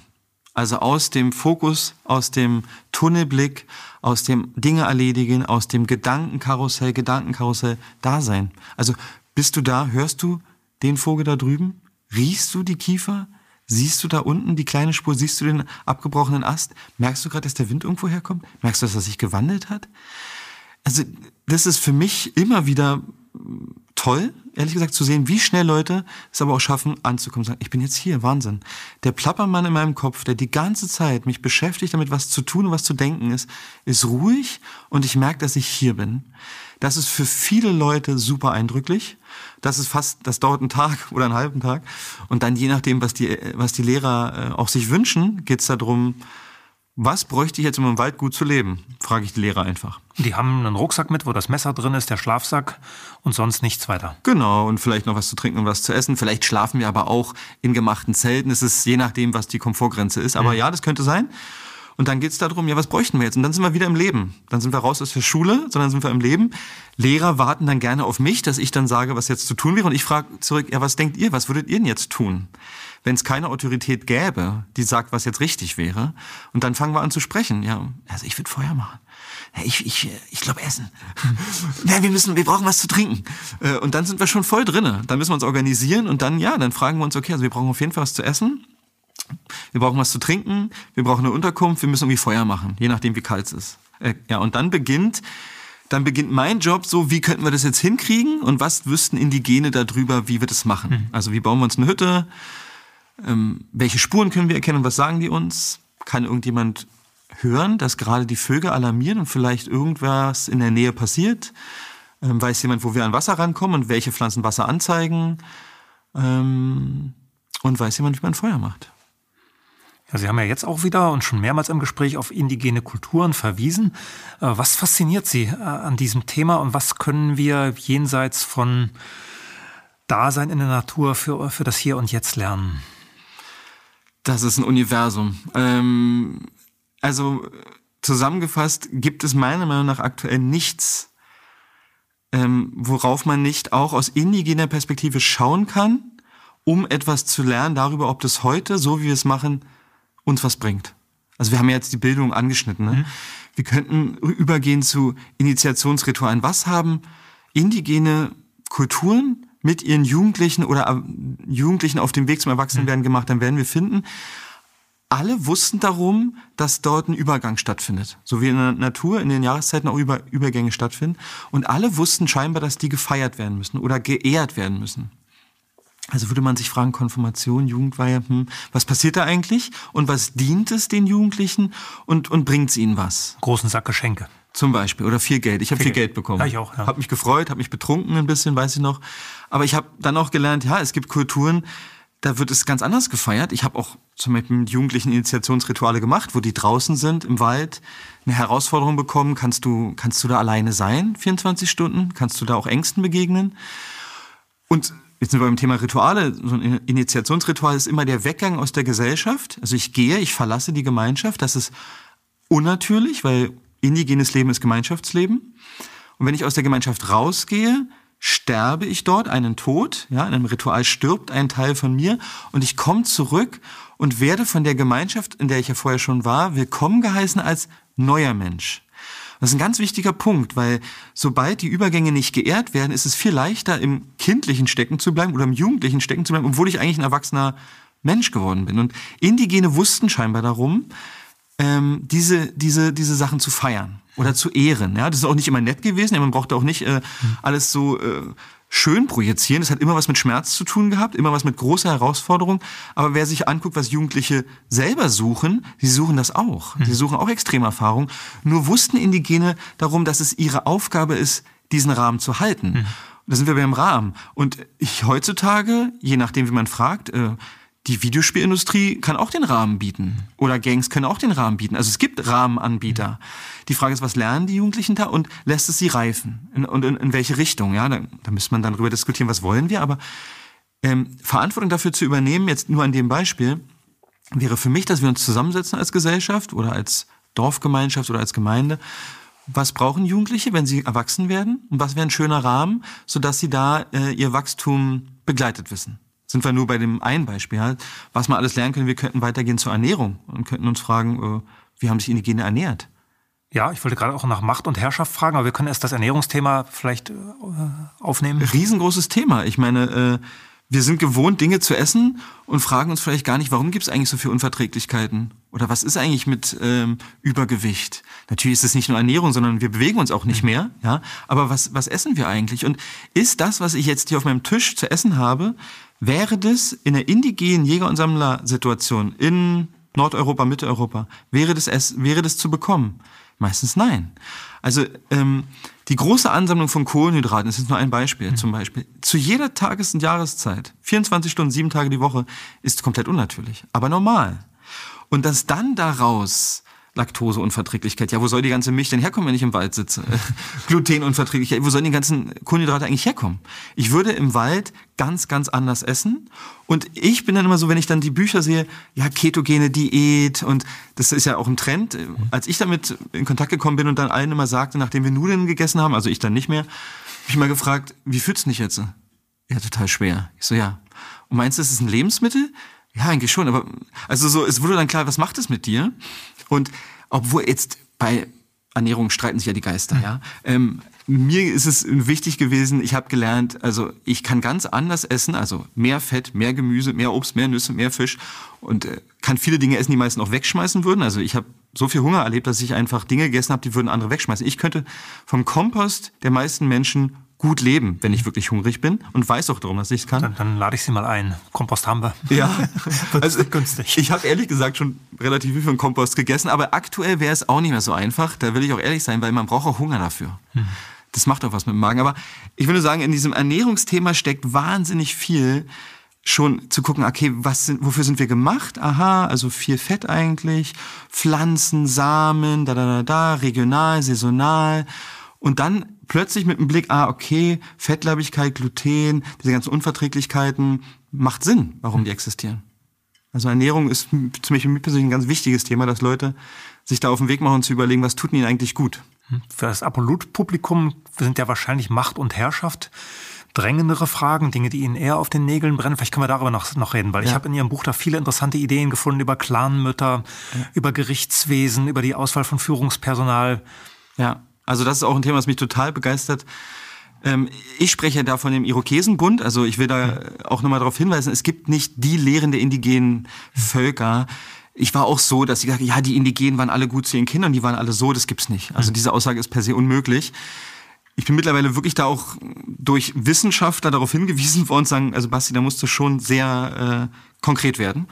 Und habe mich auf die Suche gemacht, ähm, ich hatte früh davon gehört, dass es sozusagen ein großes Gesetz des Friedens gab mit einem Friedensstifter und habe das als Mythos so kennengelernt und habe dann angefangen zu forschen und traf dann irgendwann, so wie es das Universum will, ähm, in Greifswald, also gar nicht weit weg von mir, erfuhr ich dann, dass eine Indigene aus Kanada, Dr. Janet Armstrong, eine Doktorarbeit geschrieben hat, wie sie ihre Gemeinschaften organisiert. Und die habe ich natürlich dann, also in der Gegenwart. Ja, genau, in der Gegenwart, aber auf Grundlage ihrer oralen Tradition, ihrer mündlichen Überlieferung. Und war einfach nur begeistert und stellte dann fest, dass 15 Minuten entfernt von mir, und ich wohne ja also am Arsch der Welt, ähm, wohnt irgendwie der Spezialist für kanadische Indigene Deutschlands. Mhm. Und dachte so, wow, das ist jetzt alles von meiner Haustür. Und, und machte mich dann los und fand dann bei dem wieder die Hinweise auf diesen Irokesenbund. Und worum geht's in diesem Irokesenbund? Es geht eigentlich darum, dass die europäischen Siedler, als sie nach Amerika kamen, dort eine Demokratie gefunden haben. Und wichtig ist ja, die Eroberer schreiben die Geschichtsbücher, nicht die Eroberten. Das heißt also, in diesen Geschichtsbüchern, die von den Weißen geschrieben wurden, ist davon nichts zu finden oder, also, oder nur ganz wenig. Und indigene Stämme mussten immer noch jetzt dafür kämpfen, dass es in die Schulbücher kommt, wo die Demokratie eigentlich herkommt. Weil diese Siedler sind dann in Lehre gegangen. Die sind in die Lehre gegangen bei den Indigenen. Sie fanden dort ein, eine Nation von fünf, erst fünf, also ein Verbund von fünf Nationen, dann sechs, Six Nations, Five Nations, Haudenosaunee auch genannt, wer das recherchieren will, und haben festgestellt, wow, die sind ja organisiert. Äh, die haben eine Diplomatie, die haben Repräsentanten, die haben Räte und waren beeindruckt. Und in der Forschung heißt dieses ganze Thema auch Einflusstheorie. Es gibt eine deutsche Doktorarbeit dazu, die ich auch bekommen habe, ähm, wo es darum geht, was war der Einfluss dieser indigenen Lebensweise der Irokesen auf die europäische Aufklärung. Mhm. Und ähm, ich war dann, weil mein Ausstieg aus dem Bildungswesen fing mit Rousseau an. Ich habe mhm. während des Abiturs Rousseau gelesen und dachte, also was hier drin steht, passiert hier nicht in der Schule. Das ist irgendwie komisch. Mhm. Und dafür für mich klar, den Weg gehe ich nicht weiter. Und dann irgendwie wirklich viele Jahre später merkte ich, ah, Rousseau hatte seine Gedanken von den beeinflusst, sagen wir mal so, von den Indigenen. Ob er seine Gedanken auch gelebt hat, ist eine ganz andere Frage, wenn man sich seine Geschichte mit den eigenen Kindern anguckt. Aber das schloss sich ein Kreis für mich. Und wie hatten die sich organisiert? Ähm, Vielleicht äh, mache ich nur einen kurzen Einschub. Es mhm. gibt ja mittlerweile diesen Bestseller Anfänge von David Gräber und David Wengro, die das auf 500, 600 Seiten beschreiben. Ah, okay. Die gehen da zurück in diese Anfänge und beschreiben genau das, was Sie gerade beschrieben haben. Also die Aufklärung, die europäische Aufklärung als Reaktion auf die Erfahrungen, die äh, Europäer mit den indigenen Kulturen in Nordamerika gemacht haben. Das muss ich lesen, das Buch dann noch. Das ist von einem Anthropologen und einem Archäologen, mhm. die auch über Freiheiten schreiben. Die, ich, was mir hängen geblieben sind, ist, sind die drei Freiheiten, die es dort gegeben hat vor Kolumbus. Freiheit eins: ich kann hingehen, wo ich will, weil ich überall jemanden finde, der von meinem Totem ist den ich zwar nicht heiraten darf, aber der mich versorgen muss, auch wenn ich krank bin und äh, nicht arbeiten kann. Die Freiheit, keinem Befehl gehorchen zu müssen, was für die Indigenen besonders irritierend war, wenn sie die Armeen der europäischen äh, Einwanderer da gesehen haben. Und die Freiheit, die Art des Zusammenlebens jederzeit auf den Prüfstand stellen zu können und völlig umkippen zu können. Mhm. Wozu auch gehört hat, im Winter einer anderen Organisationsform anzuhängen als im Sommer. Wenn man mhm. jagen musste, brauchte man einen starken Führer im Winter, wenn nicht gejagt wurde, konnte man die Sachen einfach auch laufen lassen. Mhm. Konnte auch mal eine Partnertausch machen, viel äh, Partnerschaften zulassen und solche Dinge. Mhm. Ja, also die Europäer waren einfach beeindruckt über die Souveränität, die der Einzelne hatte. Das kannten die so nicht. Ähm, und sie waren, also die drei Prinzipien, die der, die das große Gesetz des Friedens innehatte, war Frieden, innerer und äußerer Frieden, Konsens, also Entscheidungen mussten im Konsens verabschiedet werden. Und Good Message, Bright Mind sind so die originalen Übersetzungen, also gute Worte, ein guter Geist. Und nach dem war es aufgebaut. Die hatten erst eine lange Zeit von Krieg, blutrünstigsten Krieg und äh, haben ja, sich dann das, zusammengetan. Das, das, das wäre ja so auch äh, im Sinne dessen, was ich gerade erzählt habe. Man hat eine bestimmte Erfahrung gemacht und sagt dann, nein, das kann es nicht gewesen sein. Wir müssen, wir müssen das Zusammenleben anders organisieren. Genau. Und haben dann dieses, dieses Bündnis geschaffen. Aber die Geschichte dauert Tage, sie zu erzählen in der originalen Form. Weil es ist eine Geschichte des Friedensstifters, der loszieht und die verfeindeten Chiefs besucht und sie und ihnen erzählt, hey, wenn wir in Einigkeit wären, wären wir stark. Dann wären wir wie fünf Pfeile umwunden mit einem Wampum Belt, so ist es bei denen, ähm, also aus einem Band aus Muscheln. Dann wären wir ganz stark. Spannend ist, dass diese fünf Pfeile, die fünf Nationen, umwunden mit einem Band, es gab nachher ein, ein Coin, den die Amerikaner geprägt haben, der genau das hat. Das Symbol hat er, ja. Genau, um zu, um zu verdeutlichen, wir erkennen an, dass äh, unsere, unsere Leute bei euch gelernt haben, wie Demokratie funktioniert. Und man muss jetzt auch ganz wichtig sagen, es waren ja dann Gründerväter. Das heißt also, die haben sich die Demokratie da angeschaut und gesagt, okay, es gibt Räte, es gibt Clanmütter, die wurden erwähnt. Clanmütter hatten auch einen Rat, der Rat der Clanmütter, und die waren in der Lage zu beobachten, hm, was machen die Chiefs hier? Chiefs konnten auch äh, Männer und Frauen sein. Was machen die da? Und die konnten gelbe Karten verteilen. Konnten also sagen, diese Entscheidung war nicht dem Leben gerichtet oder dieses Verhalten war nicht dem Leben gerichtet, dem, dem Leben der nächsten sieben Generationen oder dem Wohlbefinden der nächsten sieben Generationen. Verwarnung. Und dann waren sie in der Lage, Leuten von ihren Posten zu entheben. Zu okay. sagen, das ist die zweite Verwarnung, du bist raus. Das heißt also, da waren, da waren Checks und Balances. Ja, und wenn man sich jetzt vorstellt, dass da ein Clan wacht, der guckt, ist es, dient es dem Leben, was du sagst? Nicht dient es nur dir und er kann dich entheben, dann ist es ein Rieseninstrument. Ähm, die Judikative war den Frauen, ähm, und alles, was entschieden werden sollte, musste wie in so einem dynamischen Prozess in die kleinen Feuer zurückgehen, um dort besprochen zu werden, um dann wieder zurückzukommen. Um dann wieder mit den besten Worten, good message, mit den besten Worten zu sagen, was ich zu sagen habe. Ein Beispiel vielleicht noch wegen dem Übertrag in die heutige Zeit. Vor wichtigen Treffen haben die Irokesen eine Danksagung gesprochen. Tun sie auch immer noch. Ja, das gibt's alles noch. Die Chiefs gibt's auch immer noch. Also jedenfalls die Namen der Chiefs, die werden natürlich durch Personen ausgetauscht, aber die Rollen haben sie immer noch. Der schlimmste aller Chiefs, ich komme gleich zur Danksagung, der schlimmste aller Chiefs in dieser Geschichte war der blutrünstigste von allen. Und, der, und als dann der Peacemaker, der Friedensstifter kam, hey, lass uns doch zusammentun, meinte er, wieso? Ich habe alles, was ich habe. Ich habe Macht, ich habe Kraft, ich habe die besten, die tollsten Krieger, ich bin hier im Sumpf, hier kommt keiner her, was wollt ihr von mir? Ich habe alles. Und dann ging der Peacemaker zu einer Frau, die hat gesagt, ey, ich helfe dir dabei bei dieser Mission. Ich finde das toll, weil bei mir pausieren immer die Krieger mit ihren Wunden. Mhm. Und ich will das auch nicht mehr. Mhm. Und diese Frau hatte dem Friedensstifter ein Lied mitgegeben. Und dann sind alle mit einem Lied auf den Lippen in diesen Sumpf gewandert.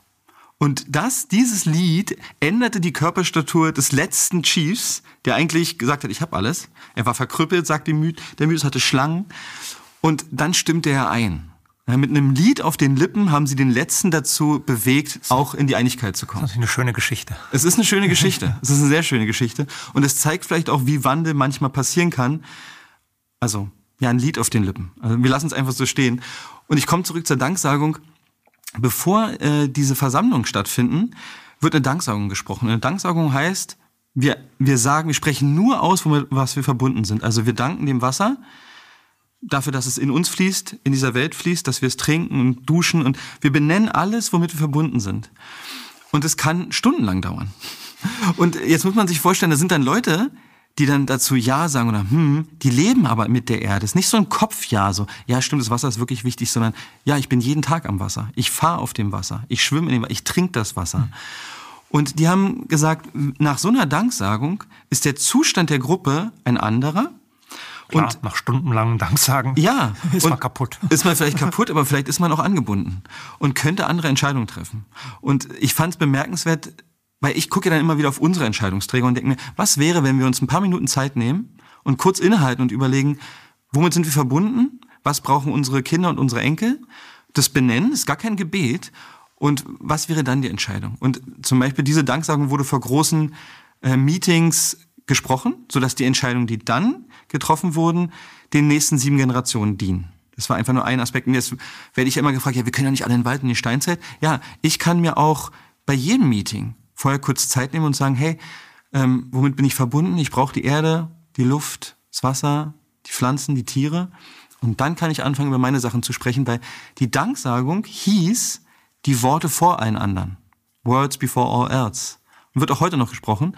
Und ich denke mir, es ist ein Kulturelement, was ich auch heute anwenden könnte. Gut, die fünf Minuten wird man vielleicht finden, aber auch alles andere, was Sie beschreiben, klingt natürlich sehr anstrengend. Dieses permanente Aushandeln mit dem Ziel, dass am Ende alle, so habe ich jetzt Konsens verstanden, ja. dass am Ende alle zustimmen. Ja. Wie soll das funktionieren in dieser Welt, in der die Zeit zu rennen scheint und für nichts reicht? Das ist eine gute Frage und ich weiß es auch nicht genau. Ich weiß aus meinen kleinen Gruppenerfahrungen, dass es schwierig ist, wenn es nicht im Konsens ist, weil es hat immer Verlierer wir müssten Wege finden, es gibt ja da auch andere Wege, konsensieren und Konsent zu messen, wie viel Verlierer haben wir eigentlich, zum Beispiel. Aber die Indigenen haben den Europäern gesagt, wenn ihr einige Aspekte von denen, die wir euch jetzt hier beibringen, nicht integriert, wird das Folgen haben. Und was haben die Gründerväter gemacht? Sie haben gesagt, also es ist richtig cool, was ihr macht, diese Föderation, deswegen gibt es auch die Bundesstaaten. Also wenn man die Föderation des großen Gesetzes des Friedens neben ähm, die Verfassung legt, wird man sehen, wow, das ist ja, das gibt's wahnsinnig viel Gleichnisse. Aber was die Gründerväter nicht wollten, erstmal, sie wollten Gründerväter sein. Plötzlich waren die Frauen nicht mehr existent. Und sie haben den Konsens also sie haben den Konsens rausgeschmissen und die Rolle der Frau auf jeden Fall rausgeschmissen. Und was sie auch gestört hat, ist, dass jeder jederzeit zu jedem Meeting kommen konnte und sagen konnte, was er will und was ihn stört. Das haben sie auch nicht gemocht, weil sie wollten kurze Meetings mit den Chiefs, haben immer gefragt, wo sind jetzt hier die Chiefs, wo sind die Könige? Und die gab es dann nicht so richtig, sondern alle konnten was sagen. Und und was sie halt rausgenommen haben, ist Rolle der Frau und Konsens. Klar, da geht es um Machterhalt bei diesen Papieren wie Verfassung. Ne? Genau, aber das ist auch ein Hinweis für uns vielleicht. Ähm, was sind Punkte, die wir aktuell, wir müssen dann kreativ werden, wie das geht, integrieren könnten, um von Demokratie sprechen zu wollen. Und das ist, mir war einfach nicht klar, bevor ich das studiert habe, dass es sozusagen schon Modelle gab, die Jahrhunderte funktioniert haben. Ich war nicht da, ich kann es nicht beurteilen, aber die scheinbar gut funktioniert haben. Und dass es nicht bedeutet, wir gehen alle in den Wald, wenn wir uns fragen, gibt es von diesen Elementen welche, die könnten wir heute leben? Mhm. In Ihrem Buch deuten Sie ja an, dass Sie dabei sind, selbst einen Clan aufzubauen und nach den indigenen Prinzipien zu leben, über die wir gerade gesprochen haben. Am Arsch der Welt haben Sie gesagt, hätte ich so nicht verwendet äh, für meine alte Heimat. Wie sind Ihre Erfahrungen? Funktioniert das in der Wirklichkeit so, wie Sie es in Ihren Büchern vorhersagen? Also nur so gut wie möglich. Ähm, ich bin total zufrieden mit dem Zustand meines ähm, Integrationsprozesses, weil ich auch viel gehadert habe, ob ich vielleicht einfach nur im Wald leben muss, mhm. weil es einfach alles nicht geht. Aber ich glaube, der Zivilisation den Rücken kehren und alleine im Wald leben ist für mich kein, keine Option. Ich kenne viele Leute, die das probiert haben. Meistens sind sie einsam. Für mich war klar, Gemeinschaft ist wichtig. Und was bei mir ist so, ich lebe in einer Dorfgemeinschaft, die ihr eigenes Gemüse anbaut, die ihren eigenen Kindergarten gegründet hat, die sich um die Schule selber kümmert, wo Frauen- und Männerkreise stattfinden und wo die Kinder im Dorf sehr frei unterwegs sind und, und eigentlich hingehen können, wo sie wollen, an einem See und am Wald. Wir haben die gleichen Probleme wie alle. Wir haben die gleichen Konflikte wie alle. Ich wollte gerade fragen, ob die Leute mitmachen, die schon vorher da gewohnt haben. Nee, nicht, kann man eigentlich sagen, nein. Also da gab es einen riesengroßen Kulturclash sozusagen. Die Einwanderer kommen, die Bösen und aber das ist schon seit 18 Jahren dort ähm, ein Prozess. Es dauert sehr, sehr lange. Aber ich bin zufrieden mit der Hybrid-Variante von dem, was ich denke, was unser ursprüngliches Leben ist und was heute geht. Ich war sehr hardcore unterwegs und dachte, wir müssen alle in Wald, das geht sowieso nicht anders und die Zivilisation ist eh bald vorbei. So hardcore bin ich nicht mehr unterwegs. Ich möchte gerne ein Beispiel sagen von der Integration, ähm, weil das Thema Geburt mich auch sehr beschäftigt. Mein Sohn zum Beispiel wurde in meinem Dorf geboren äh, mit Begleitung einer Hebamme. Und was ist da passiert? Als die Geburt kam, haben sich zwölf, 15 Menschen im Garten versammelt und getrommelt. Und es gab ein Feuer. Und ähm, dann ist das Magische passiert, was passiert, und es war alles wunderschön. Und 40 Tage lang haben diese 12 bis 15, auch noch mehr Leute, sich darum gekümmert, dass wir bekocht werden und für uns eingekauft wird und Wäsche gewaschen wird. Und das fand ich ein wunderschönes Beispiel für die Integration eines Gemeinschaftslebens in unseren Alltag. Und heute immer noch äh, denke ich mit Gänsehaut daran, dass getragen von einer Gemeinschaft etwas so Natürliches passieren konnte wie eine Geburt. Nicht alleine, isoliert, irgendwo in einer Wohnung vielleicht oder im Krankenhaus und dann alleine. Und das ist für mich ein Beispiel, wie irgendwie altes, indigenes Bewusstsein von Gemeinschaft heute Platz finden kann. Ja, Sie beschreiben ja dieses Beispiel auch im Buch. Da geht es dann auch um Vaterschaftsritual, wo Sie anscheinend mit anderen jungen Männern im Wald waren ja. und sich vorbereitet haben auf die Vaterschaft. Ja, ich wusste darum, dass was das für ein Übergang ist, weil ich habe ja viele Familien schon begleitet Ja. und wusste, oh mein Gott, es wird riesig ähm, und habe dann es gab schon immer ein Mutterfest in unserer in unserer Region, dass die Mutter mit anderen Müttern zusammenkommt und sich fragt, was passiert jetzt hier eigentlich und das geehrt wird, ja, weil es ist so ein Riesenschritt im Leben und, und dann merkte ich so, also äh, wieso gibt es eigentlich kein Vaterfest? Ich hätte gerne ein Vaterfest und habe dann einfach gesagt, ich möchte ein Vaterfest. Und habe ich die Männer angerufen, die Väter, die mir wichtig sind, ja, wo ich weiß, die, die, die sind Väter, die ich auch toll finde. Und dann sind wir in den Wald gegangen und haben gesprochen, haben äh, tiefe Dinge besprochen. Ich bin irgendwann gesprungen ins Vatersein und dann kamen wir zurück und es wurde festlich gefeiert, dass wir jetzt eine Familie sind. Ja, Ich habe Ihr Buch und auch das, was, was wir jetzt besprochen haben, das alles lese ich als Plädoyer, nach innen zu schauen, in die ganz persönliche Geschichte zu schauen, sich einzulassen auf die Natur, auf die Menschen, die in der Nachbarschaft leben, die man mitgebracht hat vielleicht aus der großen Stadt oder die schon da sind. Was ist mit den Besitzverhältnissen? Was ist mit sozialer Ungerechtigkeit? Müssen wir nicht da ansetzen, um, Ja. um allen ein gutes Leben zu ermöglichen? Ja, auf jeden Fall. Und äh, ich glaube halt, oder mein Buch beschreibt viel, dass sich die Frage stellt, warum, also aus persönlicher Sicht, warum brauchen Menschen Besitzverhältnisse, warum brauchen Menschen Macht? Ähm, guckt da weniger aus struktureller Sicht drauf, weil ich halt denke, dass sich diese Strukturen aus Menschen generieren. Und äh, natürlich ist mein Buch auch ein Plädoyer für eine gerechtere, sozialere Welt. Und meine Herangehensweise oder meine Perspektive ist eher die Frage, was bräuchten Menschen was haben sie erlebt, damit sich ungerechte Strukturen immer wieder erschaffen? Und, und, und äh, beschreibt er eher den Weg, nach innen zu gehen, um zu gucken, hm, was sind persönliche Veränderungen, die passieren müssen, damit wir das ablegen können? Da versuche ich es nochmal auf, einer- auf einem anderen Weg. Was antworten Sie Menschen, die sagen, ja, Bastian Barocker, Sie suchen nach Natürlichkeit, schauen nach innen, versuchen mit sich selbst im Reinen zu sein und dabei vergessen Sie den Klassenkampf. dabei vergessen Sie das, worauf es eigentlich ankommt. Ja, Oder lenken Leute ab davon. Und das dauert ja. Sie beschreiben jetzt 18 Jahre in so einer kleinen Nachbarschaft. In der Zeit kann man die Weltrevolution nicht anführen. Ja, da würde ich Ihnen erwidern, wahrscheinlich haben Sie ein bisschen recht, vielleicht.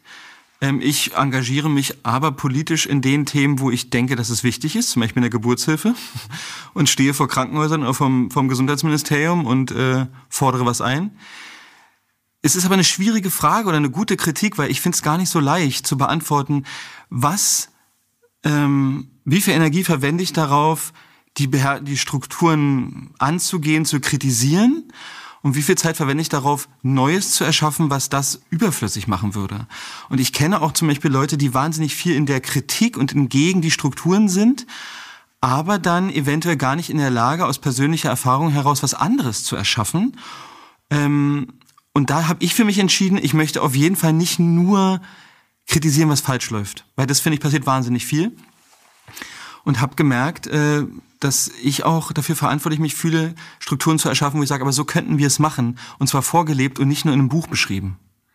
Ich habe auch gefragt, weil es ja Menschen gibt, die sagen, dass die Psychoanalyse, das ist ein anderes Feld, aber auch da geht es natürlich darum, nach innen zu gucken, in die eigene Familiengeschichte zu gucken, dass die Psychoanalyse ein Herrschaftsinstrument ist, weil sie die Menschen ablenkt von den, von den Kämpfen, um die es eigentlich gehen müsste. Was bestimmt auch teilweise richtig ist. Mhm. Das sehe ich auch so. Das ist eine, ist eine gute Kritik. Ähm, in meiner Arbeit zeigt sich aber, dass äh, wahnsinnig viele Leute mit unglaublich vielen Konflikten rumlaufen und sich nicht in der Lage fühlen, eigentlich ein Leben zu erschaffen, was sie wollen. Und da hat sich über Jahre so ein Schatz ähm, erschaffen, dass ich merkte, ohne diesen innerlichen Wandel wird es total schwierig, was Neues zu erschaffen, weil die Leute immer wieder im gleichen landen. Es sieht dann kurz anders aus. Sie haben die Revolution geschafft und landen aber ein paar Jahre später in den gleichen Strukturen und fragen sich, boah, jetzt sind wir eigentlich am gleichen Punkt. Äh, ich saß mal mit Sozialarbeitern in einem Seminar, weil ich an der Hochschule einen, Auftrag, einen Lehrauftrag hatte. Und einer meinte so, wir haben ja keine Ahnung. So, wenn es um Konflikte geht. Und ich dachte, ja, das ist, das ist doch der Punkt, das ist der super Punkt. Man kann wahnsinnig viel wissen, aber wenn man es dann selber lebt, merkt man, ob man fähig ist oder nicht. Und die meint so, wir haben keine Ahnung, wie das funktioniert. Und da war für mich nochmal klar, ohne persönlichen Weg, ohne persönliche Kompetenzaneignung an mir, also mit mir, wird es total schwierig, was Neues zu erschaffen. Mhm. Sie haben ja beschrieben, wie Sie es in der Nachbarschaft äh, begonnen haben, das jetzt fast schon zwei Jahrzehnte lang vorantreiben. Äh, bleibt es dabei oder werden Sie eines Tages über die Nachbarschaft hinausgehen? Sie sind, Sie sind ja noch relativ jung. Gibt es Ideen, äh, wie es weitergehen könnte über das Dorf in MacPom hinaus? Erstmal nicht. Erstmal nicht. Also ich bin auch nicht ganz 18 Jahre da, sondern acht, aber die Vorläufer waren okay. schon vor mir da. So, aktuell geht's mir darum, ähm, also ich schreibe ja auch und publiziere, das heißt, mir ist es nicht ganz egal äh, und setze mich für Dinge ein, die in Deutschland anders laufen müssen. Aktuell bin ich wieder ein bisschen zurück, liegt vielleicht auch am Herbst und am Winter, äh, zu mir zu kommen und zu schauen, was ist jetzt hier vor Ort wichtig, was muss ich tun, damit es mir gut geht und führe ich ein Leben, was dem entspricht, wofür ich auch stehe. Und da bin ich eher auf einer Rückbesinnung. Hm. Was sagt die Mutter Ihres Sohnes zu dem, was Sie öffentlich tun? Sie hat gerade erst gesagt, das könnte ich nicht. Okay. Würde ich nicht tun. Also jetzt, da ging es vor allem um Kritik an politischen Vorgängen, ähm, dass es auch eine Menge Mut bedarf, sich so zu zeigen. Ähm, das, glaube ich, hat sie recht. Und äh, sie steht aber sehr hinter den Sachen, was die Naturverbindung und was den persönlichen Weg angeht, weil wir uns auch zusammen auf diesem Weg machen. Ich beschreibe ja auch in meinem Buch, dass ich glaube, dass die Partnerschaft und Elternschaft sind die Königswege des gemeinsamen Wachsens, ähm, weil man kann viele Bücher über persönlichen Wachstum schreiben. Die Frage ist, wie geht's mir, meiner Familie, meiner Frau und leben wir gut zusammen? Mhm. Wir haben jetzt viel gesprochen über die Welt, wie Sie sie sich vorstellen. Das ist äh, meine Standard vorletzte Frage. Deswegen frage ich jetzt trotzdem noch mal ganz direkt, wie die Welt aussehen müsste, in der Sie gern leben würden. Also ich würde gerne in einer Welt leben, ähm, wo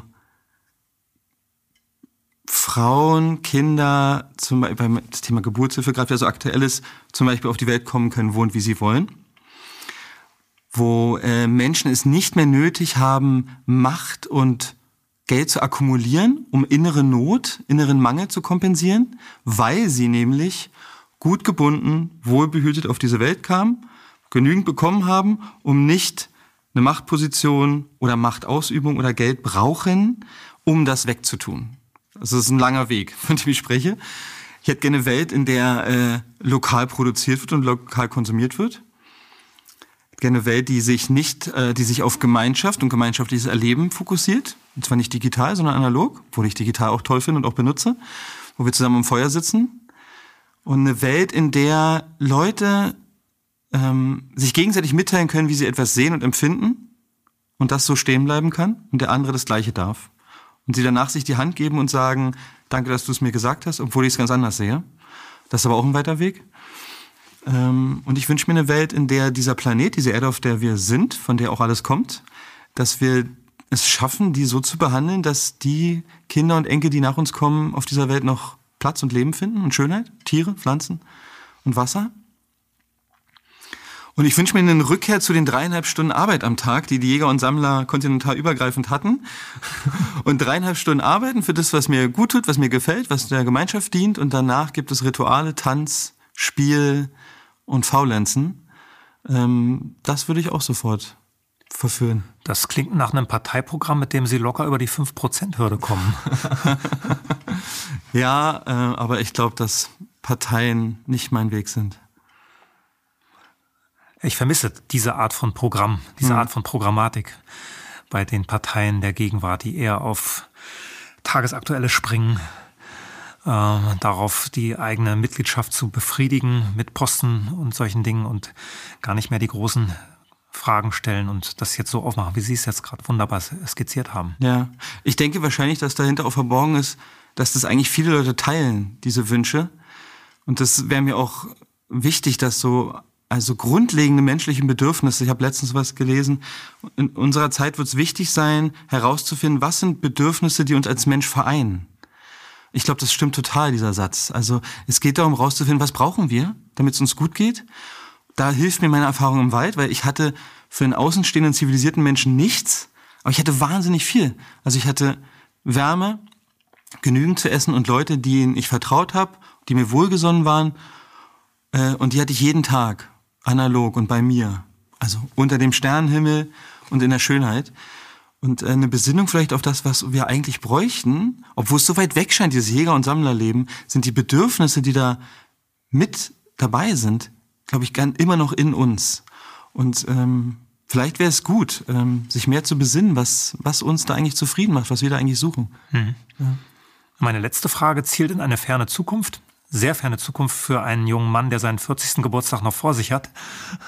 Was bleibt von Bastian Barocker? Was sollte bleiben, wenn Sie Einfluss darauf hätten, was bleibt? Ich hoffe, dass ähm, ein Sohn, vielleicht ja, ja, ein Sohn oder Enkel zurückbleiben, die sagen, äh, ich habe mich um meine Familie gekümmert ähm, eine Frau, die gesagt hat, ich war da, ich war präsent, ich habe nicht mit Weltverändern mh, mm, mich aus der Affäre gezogen und war nicht da. Ich kenne viele Menschen, die im Außen ganz viel tun wollen und dann aber für die, für die sie für ich, wie ich eine Verantwortung tragen, für die Kinder vielleicht gar nicht genügend da sind. Also das wäre mir am wichtigsten, ehrlich gesagt.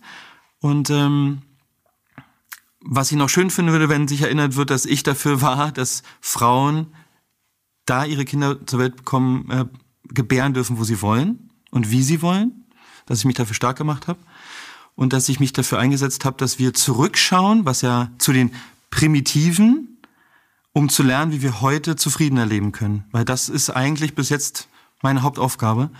Und wenn da vielleicht Leute sich von inspirieren lassen, zu sagen, ja, äh, vielleicht ist es doch sinnvoll, nochmal zu überlegen, wie haben wir das eigentlich vor 20.000 Jahren gemacht? und könnte uns das jetzt helfen, wenn da vielleicht ein paar Leute auch auf diese Spur kommen und in den Regionen überlegen, was könnten wir davon jetzt machen, dann wäre ich auch geehrt. Das mit der Geburt ist eigentlich schon in Erfüllung gegangen. Meine Tochter hat das zweite Kind in der Hausgeburt zur Welt gebracht und ich habe sofort auf Bastian Barucker verwiesen und sie kannte das. Also da ist schon, da äh, sind jetzt schon Samen gelegt, die aufgehen. Das freut mich. Ja. Ja, vielen Dank. Das mhm. war Apollut im Gespräch mit Bastian Barucker. Mein Name ist Michael Mein. Bleiben Sie uns gewogen.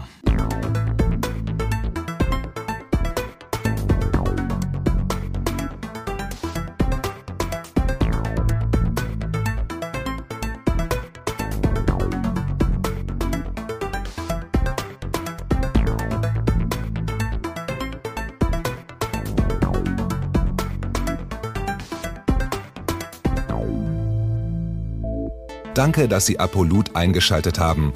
Wir sind ein unabhängiges Presseportal. Uns geht es um Meinungsvielfalt, Toleranz und einen möglichst breiten Debattenraum, denn nur so funktioniert Demokratie. Unsere Arbeit ist technisch aufwendig und kostet Geld. Da Sie immer wieder hier sind, unterstützen Sie Apolut am effektivsten mit einem Dauerauftrag. Mehr Infos auf apolut.net/unterstützen. Apolut ist keine Einbahnstraße. Lassen Sie uns in Kontakt bleiben. Abonnieren Sie den Apolut Newsletter, so verpassen Sie nichts registrieren Sie sich auf apolut.net/newsletter. Natürlich gibt es Apolut auch als App. Einfach auf apolut.net/app runterladen und mobil auf dem Laufenden bleiben. Apolut. Das denke ich auch.